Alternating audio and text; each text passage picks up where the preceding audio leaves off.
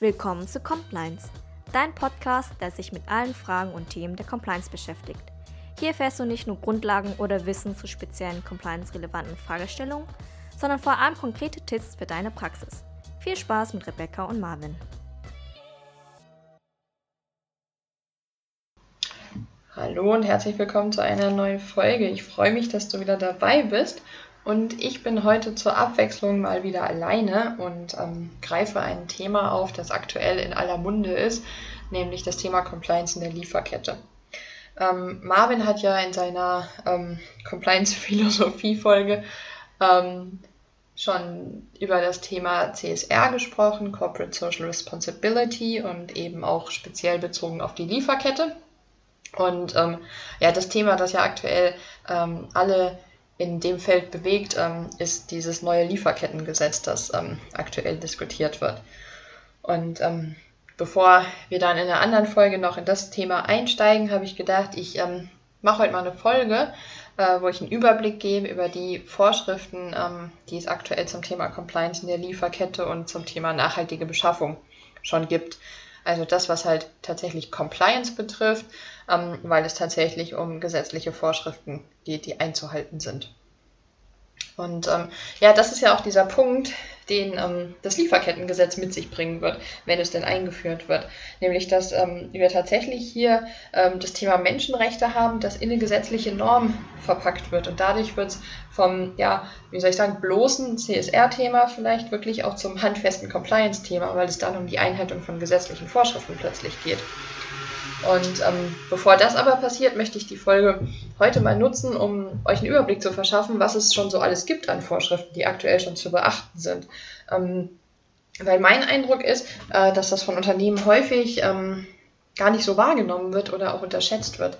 Und da möchte ich ein bisschen vorwarnen, ähm, weil gerade solche Themen, wenn man die nicht äh, beachtet, die können auch teuer werden.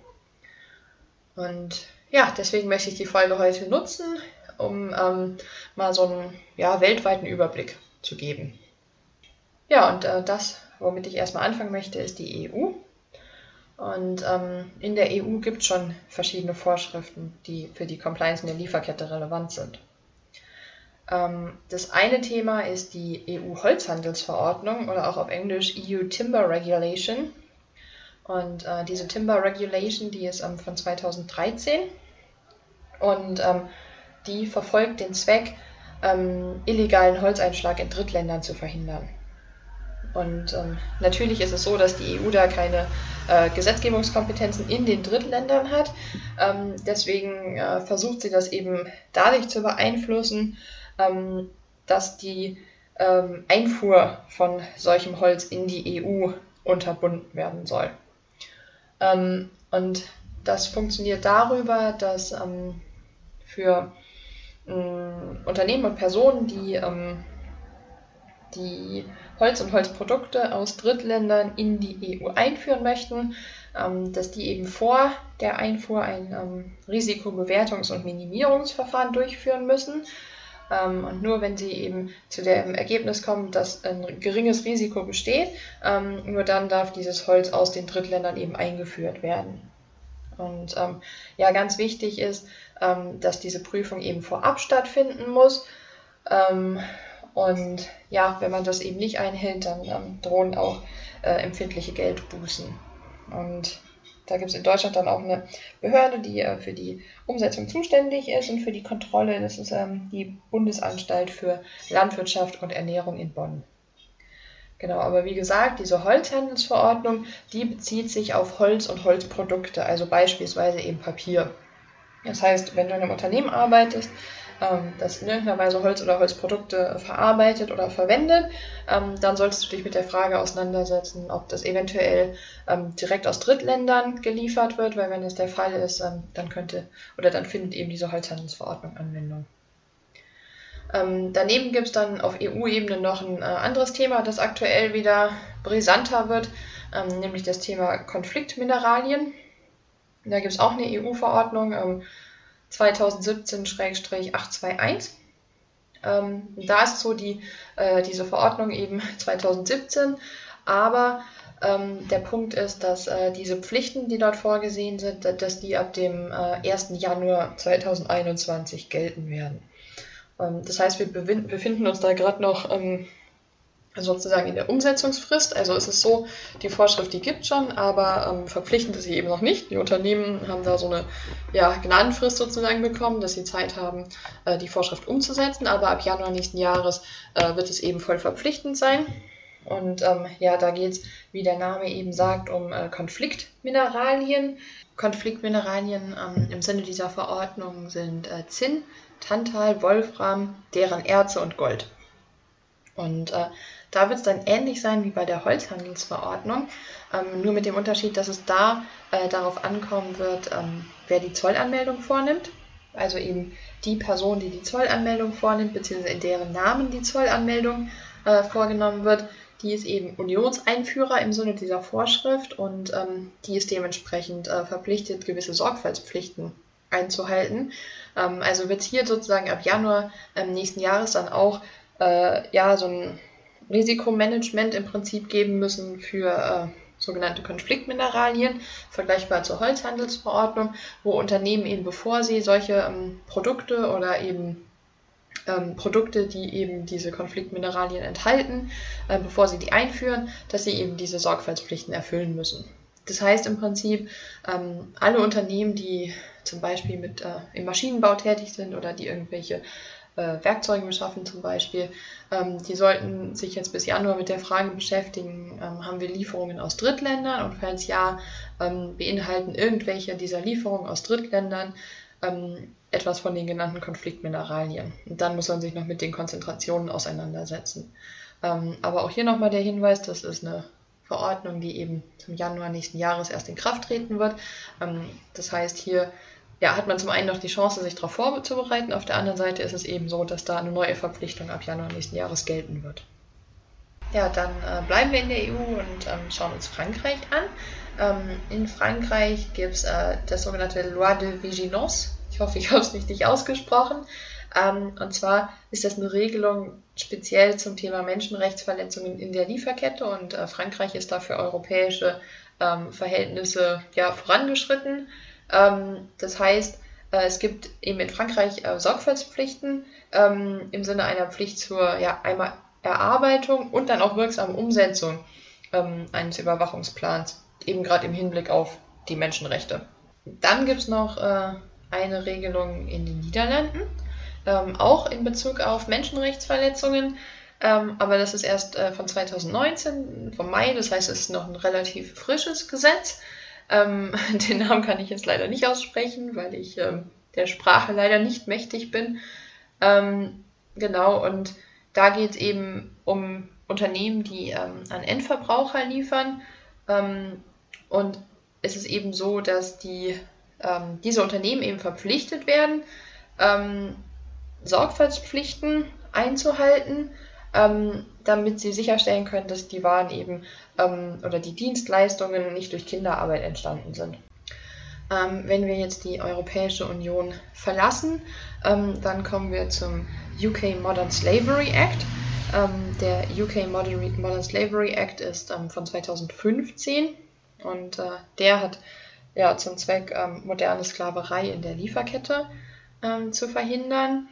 Allerdings ist es bei diesem ähm, Modern Slavery Act so, dass der ähm, keine Verbote ähm, aufstellt oder zum Beispiel auch keine ähm, Kontrollpflichten oder Sorgfaltspflichten in der Lieferkette fordert, ähm, sondern bei diesem Modern Slavery Act ist es tatsächlich so, ähm, dass der nur die Unternehmen verpflichtet, einmal jährlich auf einer äh, prominenten Stelle auf ihrer Homepage ähm, einen Bericht zu veröffentlichen, ein Statement, äh, wo sie eben eine Aussage darüber treffen, ähm, ob und welche Maßnahmen sie ergriffen haben, um äh, moderne Sklaverei in der Lieferkette zu verhindern.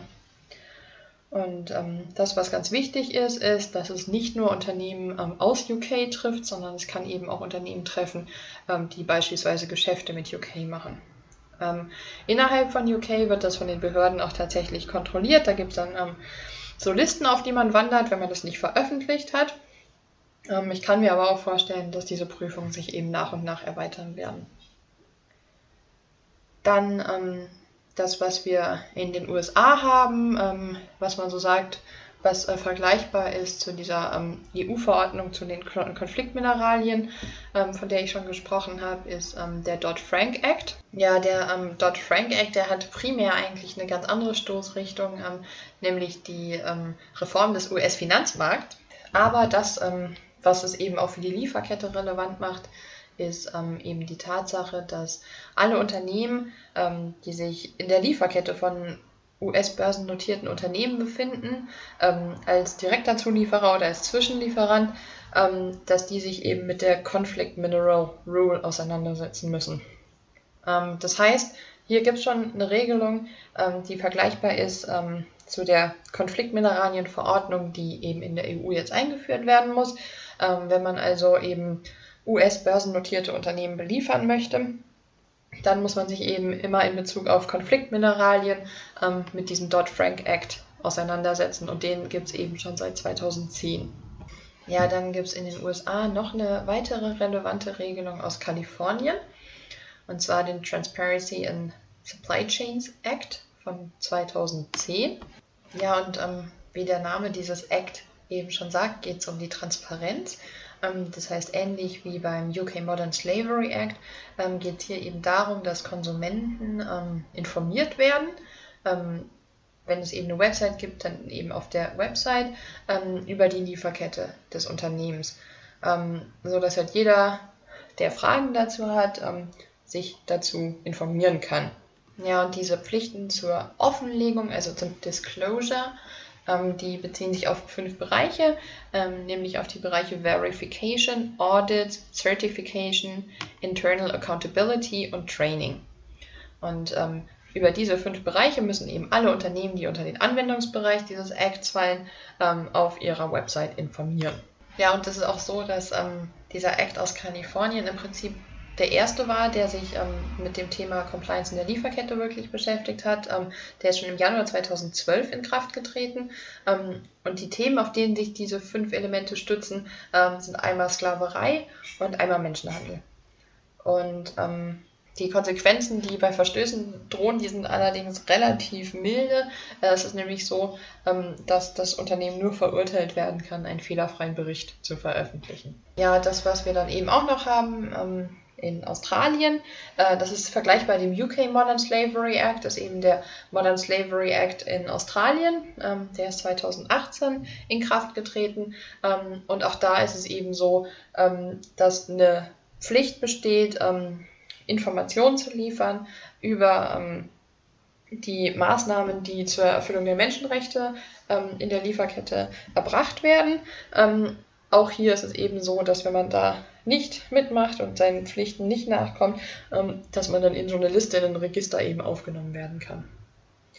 Ja, und damit wären wir dann am Ende der Übersicht. Ähm, das heißt, wir sehen, ähm, in der EU, EU-weit gibt es nur aktuell Regelungen für äh, bestimmte Materialien, die eingesetzt werden oder bestimmte Stoffe. Ähm, EU-weit gibt es noch keine ähm, Regelung, die sich ähm, mit der Einhaltung der Menschenrechte in der Lieferkette beschäftigt. Andere Länder ähm, sind da schon einen Schritt weiter, ähm, insbesondere eben UK, Frankreich, die Niederlande und Australien. Ähm, ebenso wie teilweise die USA und weitreichender auch Kalifornien. Ja, aber wir sehen, und das sollte eigentlich das Learning aus der heutigen Folge sein, ähm, Compliance in der Lieferkette ist kein Thema, mit dem man sich ähm, erst dann anfangen sollte zu beschäftigen, wenn tatsächlich ein Lieferkettengesetz kommen wird, ähm, sondern das ist tatsächlich ein Thema, das ähm, die Unternehmen und die Compliance-Abteilungen heute schon beschäftigen sollte, ähm, das natürlich aber nicht alleine bei der Compliance liegen kann. Also wenn du jetzt Compliance Officer in einem Unternehmen bist ähm, und dich mit der Frage auseinandersetzt, findet zum Beispiel die Holzhandelsverordnung oder die Verordnung über Konfliktmineralien ähm, auf unser Unternehmen Anwendung, dann ist es natürlich ganz wichtig, dass du dir ähm, Hilfestellung holst beim Einkauf zum einen. Der muss natürlich eingebunden sein, weil der Einkauf ist Prozesseigner der Einkaufsprozesse. Ähm, und zum anderen natürlich die jeweiligen Fachabteilungen, äh, die sich eben mit den Inhaltsstoffen auskennen. Und nur gemeinsam könnt ihr dann überprüfen, ähm, finden diese Vorschriften auf uns Anwendung? Und wenn ja, dann ist es ganz wichtig, ähm, dass ihr eben diese Sorgfaltspflichten einführt und auch einhaltet. ähm, weil natürlich in allen Fällen äh, Kontrollen drohen und dann eben auch erhebliche Geldbußen nach sich ziehen können. Ja, und jetzt habe ich schon in dieser Folge ganz oft das Lieferkettengesetz angesprochen. Ja, das ist natürlich ein Thema, das uns allen ähm, irgendwie aktuell unter den Nägeln brennt, äh, weil keiner so richtig weiß, was wird da jetzt kommen. Ähm, aber alle darüber diskutieren oder auch alle Newsletter ähm, aktuell mit dem Thema gefüllt sind. Ähm, deswegen ähm, hier schon mal zwei Hinweise. Zum einen ist es so, dass der BCM jetzt gerne eine ähm, Ad-Hoc-Arbeitsgruppe einführen möchte zum Thema Lieferkettengesetz. Also wenn du Interesse hast, dich da aktiv ähm, zu beteiligen an diesem Prozess, beziehungsweise versuchen möchtest, da über den BCM irgendwie einzuwirken, dann ähm, kann ich dir empfehlen, da gerne aktiv zu werden. Ähm, und zum anderen ist es so, dass wir ähm, auch noch eine Interviewfolge äh, speziell zum Thema Lieferkettengesetz aufnehmen werden. Da haben wir ähm, ganz, ja, ganz tolle Interviewpartner gewonnen und da möchten wir dann nochmal tiefer einsteigen und eben nicht nur unsere Sicht darstellen, sondern auch wirklich die Sicht von Experten darstellen, die sich damit tagtäglich beschäftigen. Ja, damit äh, wäre ich am Ende der heutigen Folge. Ich würde mich sehr freuen ähm, über Feedback, ähm, was ihr schon für Erfahrungen gemacht habt, ähm, insbesondere mit den Vorschriften, die eben ja bei uns Anwendung finden, auf das eigene Unternehmen Anwendung finden. Ähm, ob ihr da schon mal irgendwie Erfahrungen mitmachen durftet oder musstet. Ähm, wenn ihr Feedback geben möchtet, dann ähm, gerne auf LinkedIn. Wir haben da eine eigene Seite, compliance.reloaded.